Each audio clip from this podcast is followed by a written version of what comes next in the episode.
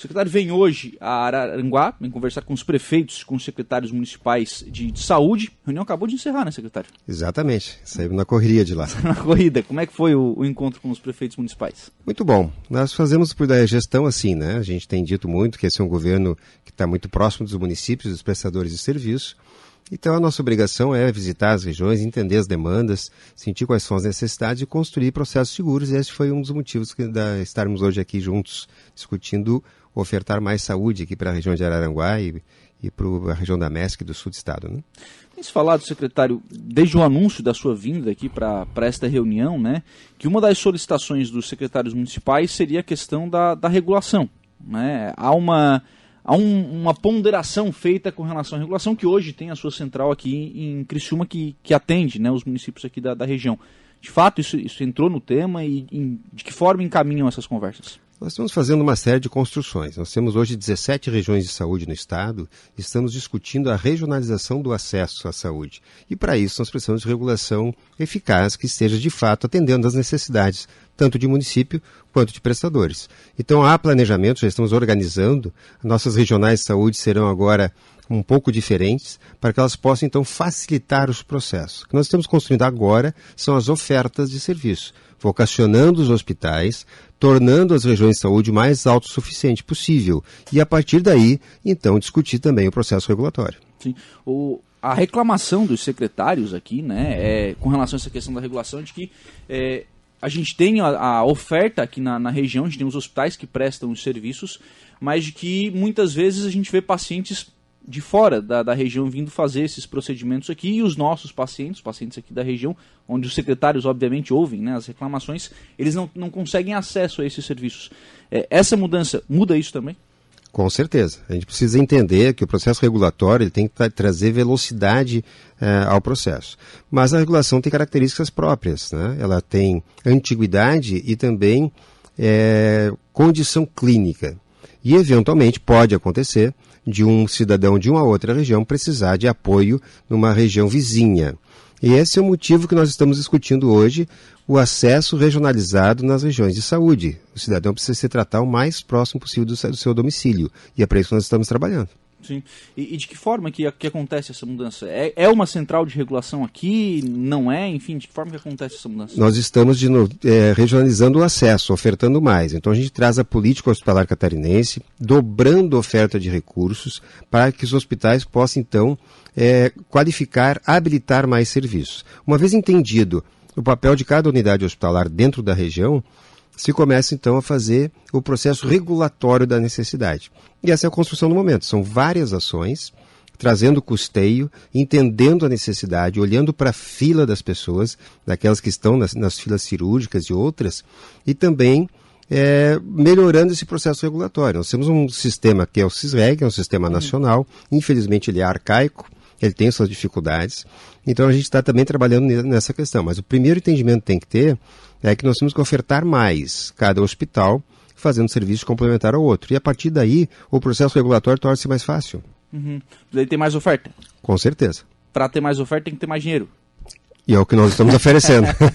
não faz mais oferta sem mais dinheiro. Com não, certeza. Não tem como, porque é, a grande maioria dos, dos, hospitais, eles não são públicos, eles são filantrópicos, né? Que uhum. prestam esse atendimento. Né?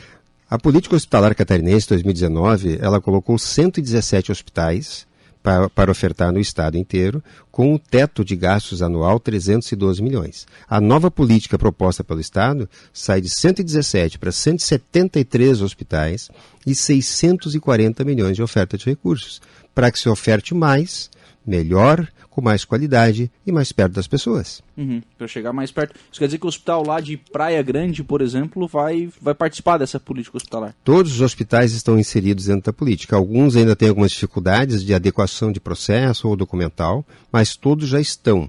E aí os prazos e com o apoio da gestão do Estado, eles vão se adequando, se adaptando à necessidade de oferta e também olhando para a questão documental, que é importante. Claro. Uma questão é, que sempre foi levantada pelos hospitais filantrópicos é a questão da tabela SUS, né? que ela de fato não remunera como deveria remunerar. Né? É, mas assim, ó, de novo, nós temos aqui no estado de Santa Catarina a política hospitalar catarinense que traz 312 milhões de reais ano aos filantrópicos. Até 2018, a oferta do governo era de 80 milhões por ano. Isso é incentivo, complemento, né? A tabela SUS, quando olhada é, de uma forma fria, realmente ela tem seus problemas. Mas existem vários custeios, várias rubricas contábeis de rede e de outros serviços e o incentivo que o Estado traz. Então, o custeio, o recurso é o suficiente. O que nós precisamos fazer é a gestão melhor desse processo, entendendo o papel de cada um. Sim. E aí, o, cabe ao hospital entender a demanda ou executar esse serviço? O hospital tem que ser o executor do serviço. Quem entende demanda são os gestores locais, os secretários municipais de saúde, os presidentes, coordenadores de CIR, em parceria com o Estado. Nós temos um Estado de fato tripartite, que tem Ministério da Saúde, Estado e município trabalhando lado a lado. Então a demanda, quem diz na verdade é a sociedade. Se eu tenho uma fila de cirurgia X, essa é a demanda. E as unidades hospitalares, ela tem que ofertar aquilo que elas podem complementarmente. E esse é o papel do gestor local, da CID, é por isso que eu estou aqui hoje. Sim, para ouvir o, dos secretários. E aí ouviu exatamente isso, essa questão da, da, dificuldade da regulação, né? Que esse acesso que, que falta, né? É, tem várias questões a serem discutidas, mas só se faz regulação quando se tem oferta. E uma coisa que acontece muito, infelizmente, no sistema é que há um absenteísmo absurdo nas agendas, uhum. né? E também isso a gente está ah, discutindo. Deixa eu traduzir esse absenteísmo aí para o é. ouvinte que está no, Desculpa. Que é, que é falta, né? É, é quando marcou o exame marcou e não vai, né? Não vai. São 33, 34% nas agendas, isso é muito alto, né? Um terço. Mas assim, são processos... o Estado gasta 300 milhões, 100 milhões não está não tá utilizando. Não, na verdade não está diretamente relacionado ao, ao gasto, ao é. custo, né? Mas em tese nós temos dificuldades aqui. Por isso que o Estado trabalha dioturnamente, apesar das dificuldades, né? É, para resolver essas questões. Nós passamos uma pandemia cruel do coronavírus, fomos afastados duas vezes do governo de forma irresponsável e injusta, e agora estamos fazendo gestão de processo adequado para a sociedade. Sim. O, além dessa questão da, da regulação, né, que imagino seja uma das, das grandes colocações feitas pelos secretários municipais, a questão da estruturação da saúde aqui na, na região ela também se faz, se faz necessária. Né? Hoje a gente tem o, o Estado, tem o Hospital Regional, que é do Estado, né, que está sob gestão do Instituto Maria Schmidt, e, e, os demais, as demais unidades são filantrópicas né, aqui na, na região. É, e a gente precisa de um aparelhamento melhor aqui no, no Vale do Araranguá para 200 mil pessoas, né, secretário? Com certeza. Nós estamos olhando para isso. O Estado tem ofertado custeio, equipamento, ajuda para obra, para construção, reforma. Nós estamos investindo em Laguna, em Bituba, em Araranguá, em breve, com essa solução dessa questão, Braço do Norte, Içara. Então, vários hospitais estão recebendo armazém, estão recebendo recursos do Estado para que se vocacione, se organize, consiga ofertar mais serviços com mais qualidade. Esse é o nosso papel. Sim. O, o senhor falou assim, sobre investimento aqui no Hospital Regional. Que, que investimento que é esse? O hospital regional ele precisa ofertar mais do que ele oferta hoje. Ele é um hospital regional. Então ele tem algumas habilitações que precisam ser colocadas é, para a sociedade. Então, para algumas habilitações, alguns serviços, nós precisamos investir em alguns equipamentos, mas principalmente na gestão de processos. E é exatamente essa discussão do momento. Sim. Em que, o que precisa melhorar nessa gestão de processos? Precisamos ofertar mais o que está sendo é, usado de recurso público. Né? Então, quando há dificuldade do gestor, de ter esse entendimento, e aí as coisas acabam evoluindo, essas discussões, nós temos que entender. Aquele que não consegue fazer essa oferta, então, de alguma outra forma, a gente precisa ofertar. E isso nós estamos discutindo. Sim. Quando o senhor fala é, sobre isso, o, hoje o Hospital Regional recebe 4 milhões e 800, né? 4 é milhões o, e 200 mil. E 200 mil reais, é o valor do contrato hospital. Uhum. É, se a gente comparar com outros hospitais que recebem valores similares, a oferta é menor? É uma oferta ainda que deixa a desejar e nós precisamos ter esse entendimento. É, infelizmente, nós temos uma, um regramento de OS no país que ele é um pouquinho é, dificulta um pouco a ação daquele que cobra o, o serviço prestado. Tem CAF semestral, é todo um, um, regramento que nos complica um pouquinho. Mas o fato é o seguinte, nós temos que resolver, o hospital tem que ofertar mais baseado naquilo que recebe de recurso mensal. Em que serviços o hospital tem que melhorar? Vários. Nós temos é, dificuldade na, na, porta de entrada de emergência, no alto risco, na, na ortopedia de alta complexidade, na urologia e vários outros que a gente precisa discutir. E que caminhos o Estado leva para melhorar isso? Nós estamos discutindo há já um ano essa questão, inclusive há uma discussão de auditoria, foi auditoria, sindicância e agora é judicial. É para a gente entender que se não tem como ofertar, se, aquele, se quem está fazendo gestão hoje não tem essa capacidade, a gente tem que colocar um gestor que tenha trocar a gestão? Pode ser um caminho. é o caminho que o Estado encaminha? É a forma como o Estado encaminha essa situação? Não, a gente encaminha é, dizendo para aquele que é o gestor que ele tem que ofertar serviço para as pessoas. Se ele não tem condição, por um motivo ou outro, aí a gente tem que caminhar na solução do problema. Nós não podemos é ficar sentado em cima disso, discutindo as mesmas coisas sem ofertar para as pessoas. E, e a responsabilidade do gestor é isso, é pegar dinheiro público e ofertar serviço de qualidade ao cidadão. Se, não, se há uma dificuldade de gestão, que elas podem existir por diversos motivos, nós temos que resolver. Mas quando o senhor fala nessa questão de processos, porque é, o cidadão comum em casa, ele entende o seguinte, bom, o, Estado recebe, o hospital recebe 4 milhões e 200 mil reais para prestar 50 atendimentos, 100, 200, enfim, é, tantos atendimentos fossem, fossem necessários. É, e aí o senhor fala sobre a questão de processo, fala sobre o meio disso, né? O que acontece entre o depósito processo chegar. De trabalho, é. é o que acontece entre o depósito chegar na conta do hospital uhum. e o serviço ser prestado, né? Onde é que está onde, é, onde é que tá se perdendo nesse, nesse meio de caminho? De novo, né? Nós temos no meio de uma pandemia uma lei federal que até 31 de dezembro desse ano desobriga metas, mas não desobriga responsabilidades. Então tem contrato, tem meta, tem quantitativo.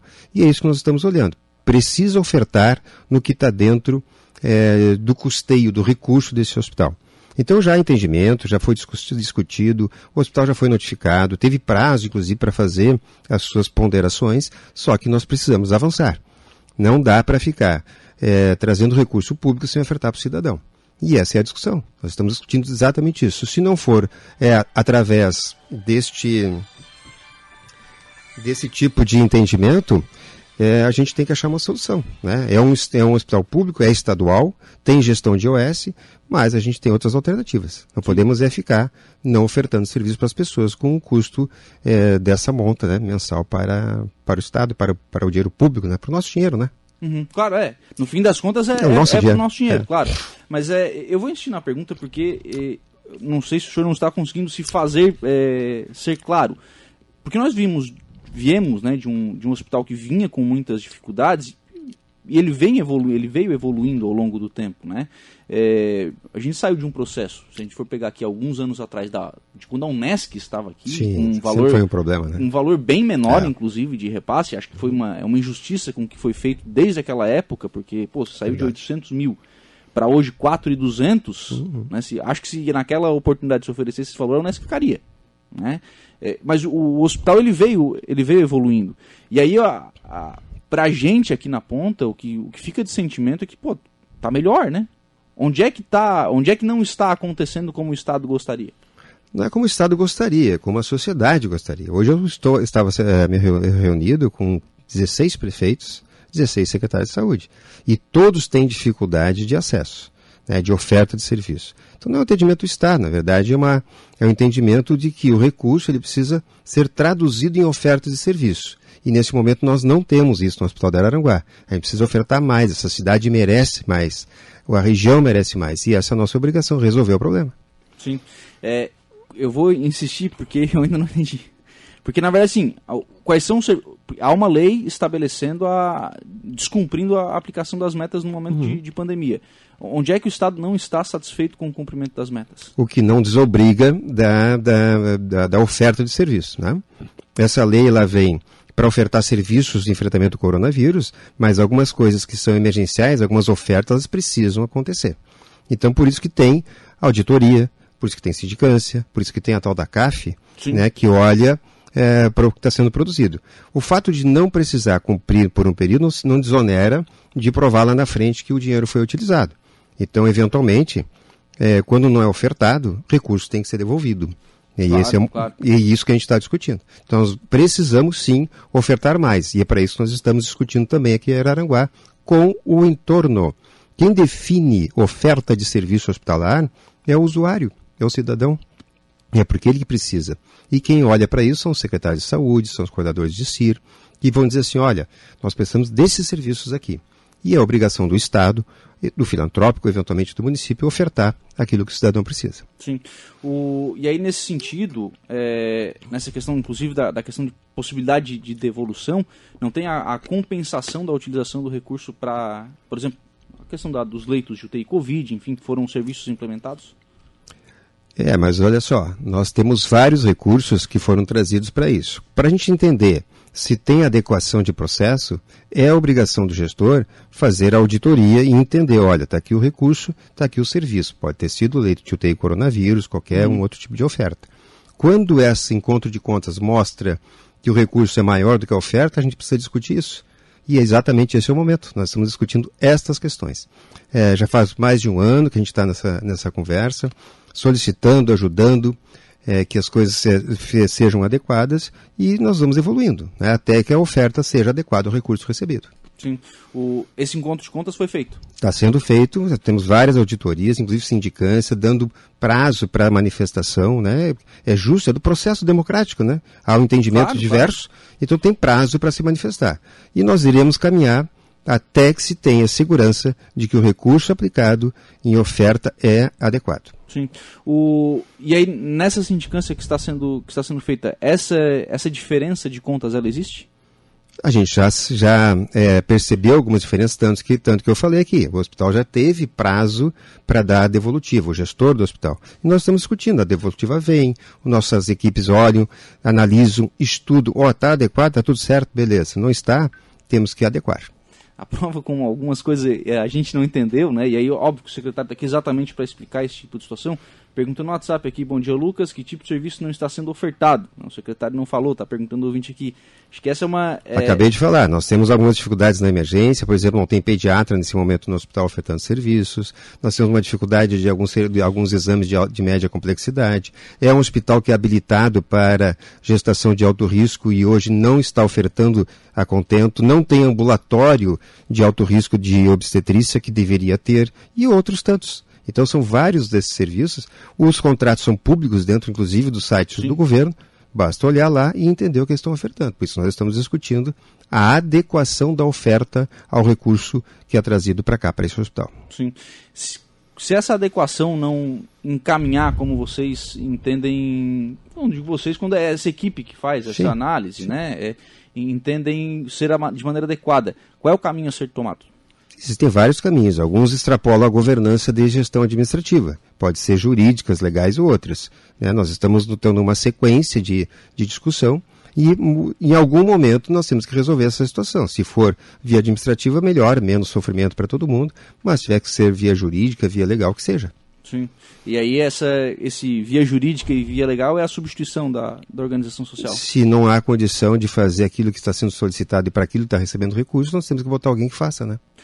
E aí temos que pensar em transição, né, secretário? Isso tudo a gente está pensando. Pode não parecer, mas nós estamos muito, muito convictos e trabalhamos todos os dias organizando processos nesse Estado. Haja vista, o Estado de Santa Catarina é considerado a melhor gestão de enfrentamento da pandemia, não é à toa. Quando estamos trabalhando preocupado com todos os detalhes desse processo para que não haja descontinuidade de oferta de serviço para o cidadão. Tem, nessa auditoria que foi feita, tem valores a, a serem levantados? As auditorias servem para isso, inclusive. E há, nessa conferência de contas, há um valor, há um número a, a ser devolvido? A Esse ser... é um processo em andamento ainda. Né? Então a gente não vai falar de valor nesse momento, porque é um processo que está em andamento. Quando houver conclusão, aí sim nós vamos entender, ó, aqui tem problema ou não. É essa a nossa nosso trabalho. Sim.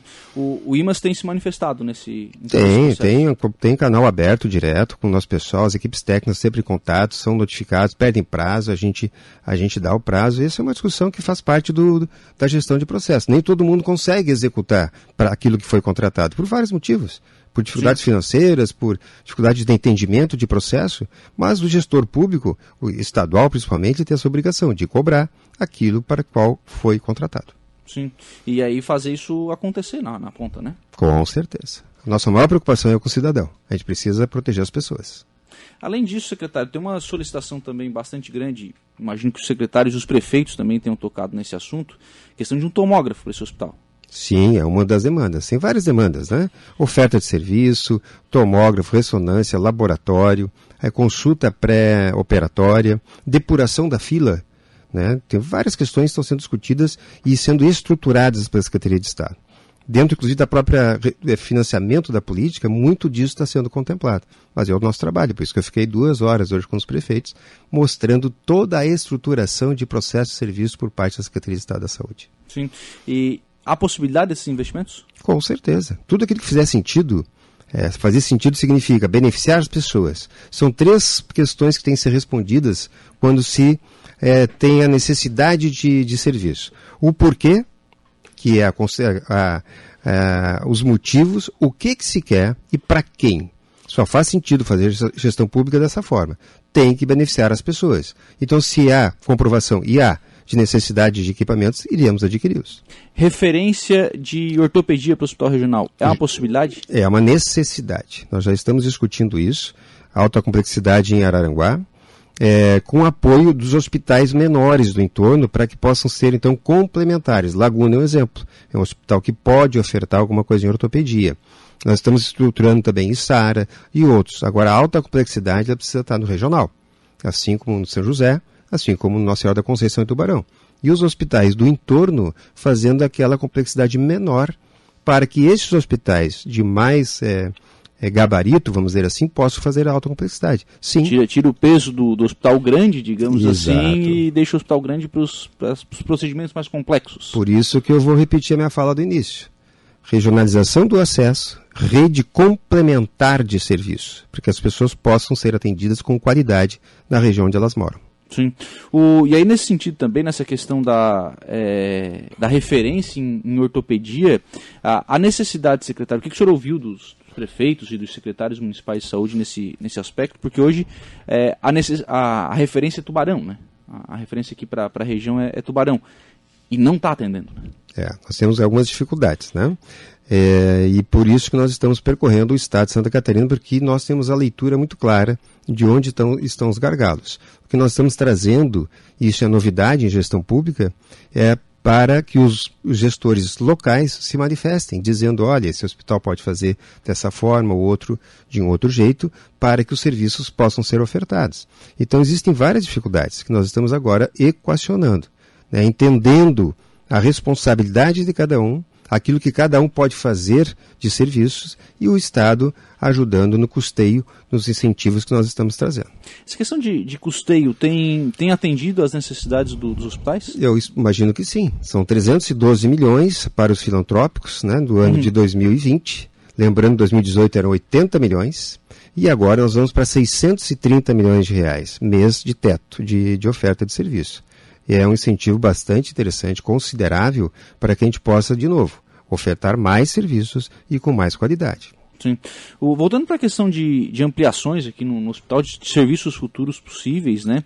Se fala também na necessidade de, de alguma coisa no sentido de, de tratamento contra câncer, enfim, há Sim. uma, há uma um, demanda, há uma vontade de, de atender esse paciente, de fazer com que esse paciente não pegue estrada, enfim, fazer claro. esse atendimento de forma, de forma regional. Uhum. Isso é uma possibilidade? Com certeza. Nós, por exemplo, o Estado acabou de trazer a política estadual de terapia renal substitutiva. Até dois meses atrás, nós tínhamos 30 contratos para hemodiálise. 19 com municípios e 11 com o Estado. Como as ofertas diminuíram e havia uma dificuldade no, na consulta pré-dialítica, aquele cidadão que poderia ter um tempo antes de entrar na diálise, o Estado assumiu isso como política estadual, aprovada e agora implementada a partir de novembro. São 46 milhões de anos de investimento para que se tenha a linha de cuidado do dialítico. E a mesma leitura está sendo feita para as outras necessidades, para a oncologia, para a deficiência auditiva, para a saúde bucal dos portadores de deficiência mental, que eles precisam ser anestesiados para serem ajudados. Todas essas construções vêm em paralelo para que a gente possa, de novo, trazendo saúde de qualidade para as pessoas perto das suas casas. Sim. É possível fazer esse tratamento oncológico aqui? Tudo que fizer sentido e fizer e tiver necessidade, nós iremos fazer. Agora, tudo isso é uma construção de processo.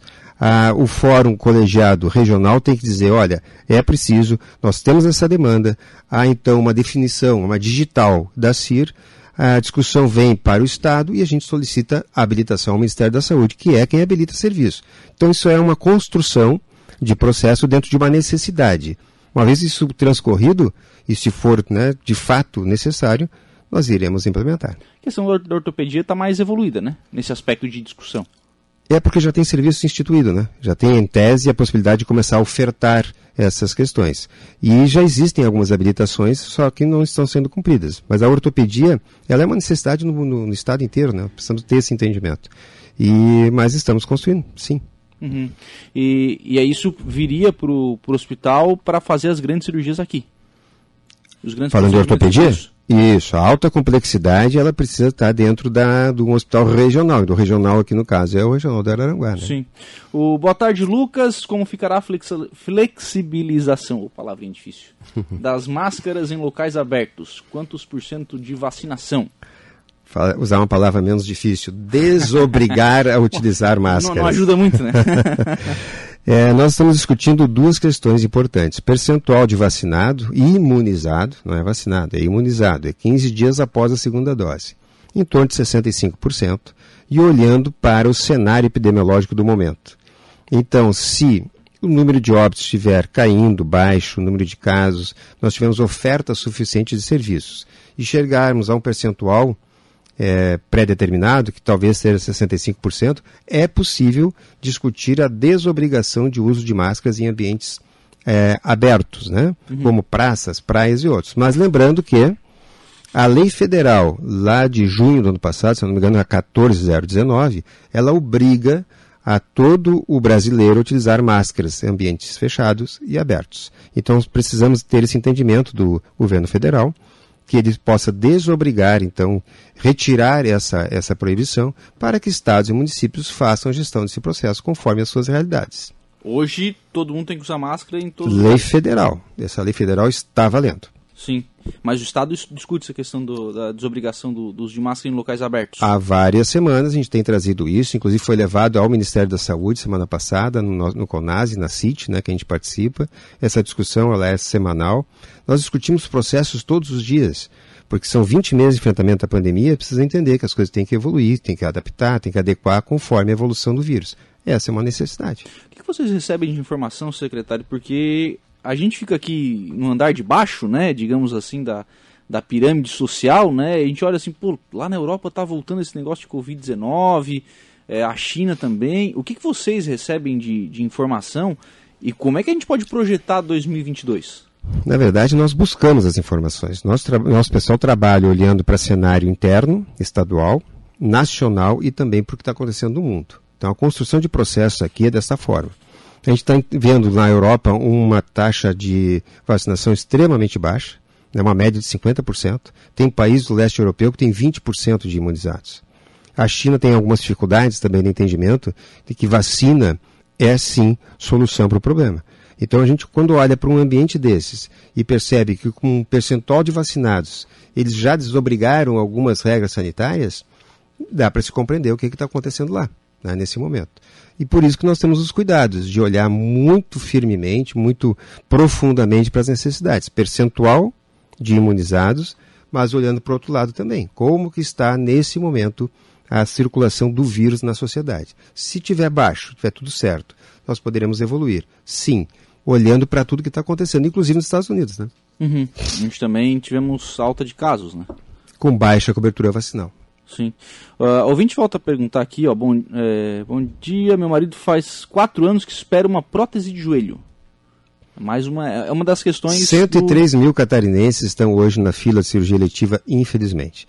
Nós, quando nós entramos no governo, lá no início de janeiro de 2019, eram quase 90 mil, nós baixamos essa fila para 63 e ela aumentou na pandemia. Né? Sim, sim. Por motivos óbvios. Então, a suspensão do, do, das cirurgias eletivas foi. Adiamento da cirurgia eletiva não tempo sensível. É, é aquela que o cidadão poderia, é. em tese, esperar. Nós estamos fazendo várias construções, eh, trazendo para dentro da, do custeio dos hospitais que eles ofertem mais eh, serviços, mais procedimentos, e também discutindo pontualmente com aqueles hospitais que podem ofertar mais contratos, convênios ou termos aditivos para que a gente consiga a fazer esse enfrentamento. O nosso planejamento é os 20 meses de pandemia, que vão fechar agora dia 12 né, uhum. de, de novembro, que a gente possa em seis meses retirar todos esse, esses catarinenses que entraram nessa fila. Para quem sabe, lá no final de 2022, a gente tem uma fila extremamente diminuta. E por isso, de novo, nós estamos discutindo nas regiões, trazendo custeio e entendendo necessidades. Nesse aspecto, nós temos hoje uma estrutura de UTI muito, muito grande. Né? foram implementados vários leitos de UTI em virtude do Covid e tal. Aqui, por exemplo, nós temos 40, acho que nem todos estão, estão ativos, né? Temos 10, 10 em Sombrio, enfim, nós temos uma estrutura de UTI hoje muito maior do que tínhamos antes da, da pandemia. Isso pode ser utilizado? Nós tínhamos 810 leitos SUS no estado, desses 546 eram adultos. Nós colocamos mais 1.100. Qual é a ideia do Estado? Qual é o planejamento? Pelo menos 50% desses leitos eles têm que ficar nas regiões, porque um dos gargalos da cirurgia é justamente a vaga de UTI. Já estamos discutindo há mais de ano com o Ministério da Saúde, que ofertou lá no ano passado 170 leitos a mais apenas dos 500 que nós gostaríamos, e esse ano tirou a oferta. O governo federal tem dificuldade no orçamento da saúde para 2022. Os 7 bilhões propostos mal é, são suficientes para vacinas no ano que vem. Mas o Estado de Santa Catarina, apesar de tudo o que aconteceu, é superavitário. Nós pegamos um Estado com uma dívida de 1 bilhão e 300 e fechamos 2021 com 2 bilhões de superávit. E é com esse recurso que nós estamos aplicando para as pessoas. A UTI é uma necessidade, vai ficar. Agora a gente precisa ter o um entendimento do ente federal que a habilitação é a responsabilidade do Ministério da Saúde. Sim. O ouvinte volta aqui. Lucas, essa fila de cirurgias eletivas tem relação com a dívida que a saúde do Estado tinha, eram mais de 700 milhões. Com, é. Tem, tem e não tem, né? Não, tem. Porque quando a gente tem uma dívida de 750 Mas claro que a pandemia aumentou muito essa fila também. Né? Ok, mas quando a gente pega uma dívida de 750 milhões e fornecedor se recusa a entregar insumo ou PME ou equipamento, claro que prejudica a oferta. Né? E isso é fato. Né? Mas no primeiro ano de governo Moisés nós conseguimos então de, de eliminar essa dívida. Entramos na pandemia fora do SPC, como eu digo, com dinheiro no, no bolso para poder fazer o enfrentamento. Mas ainda com filas, né? Sim, as filas, elas, elas, as filas sempre irão existir nesse, no, no, sistema, infelizmente. O que nós não podemos admitir é as pessoas paradas no mesmo lugar. Elas têm que andar, elas têm que serem ser atendidas. Sabe, uma coisa que a gente escuta bastante aqui dos secretários municipais, secretário, é o seguinte: é, a, atenção básica ela funciona. Ela funciona, né? Nos municípios, o cidadão, claro, vai lá no posto de saúde, espera lá uma, duas horas, é atendido. E aí ele recebe um encaminhamento para o atendimento que é, que é o do Estado, né? Que é o atendimento do médico especialista, que é o atendimento que vai para é, um procedimento, que vai para um exame que é mais complexo, que é o Estado. Aí começam os problemas, porque o cidadão tem dificuldade de, de acesso. Né? Não é bem assim. Né? Nós temos então municípios que têm gestão plena, que recebem teto não, de média e alta. aqui na região. Média e alta complexidade, recebem recursos para ofertar também acesso a alguns serviços é, ambulatoriais de complexidade ou de especialidade. Lembrando também que a região tem é, consórcio intermunicipal que é custeado com recurso público para também complementar a oferta. Mas ela não é suficiente, isso a gente sabe. Por isso nós estamos também discutindo essa estruturação e já estruturando serviços. Agora, o SUS é tripartite, todos temos responsabilidades. Nosso Estado é referência no país. Né? Nós temos um serviço capilarizado, altamente qualificado, secretarias municipais de saúde trabalhando muito bem, mas nós não temos cobertura 100% de atenção primária no Estado, ainda. Teremos em algum momento. Então, as dificuldades existem né, em vários níveis desse enfrentamento. E por isso que o Estado trabalha, desde o início, colegiado, discutindo necessidade e entendendo onde precisa se fazer intervenção mais rapidamente possível. E por isso que nós estamos aqui hoje. Obrigado, secretário. Um abraço. Eu que agradeço. Bom trabalho.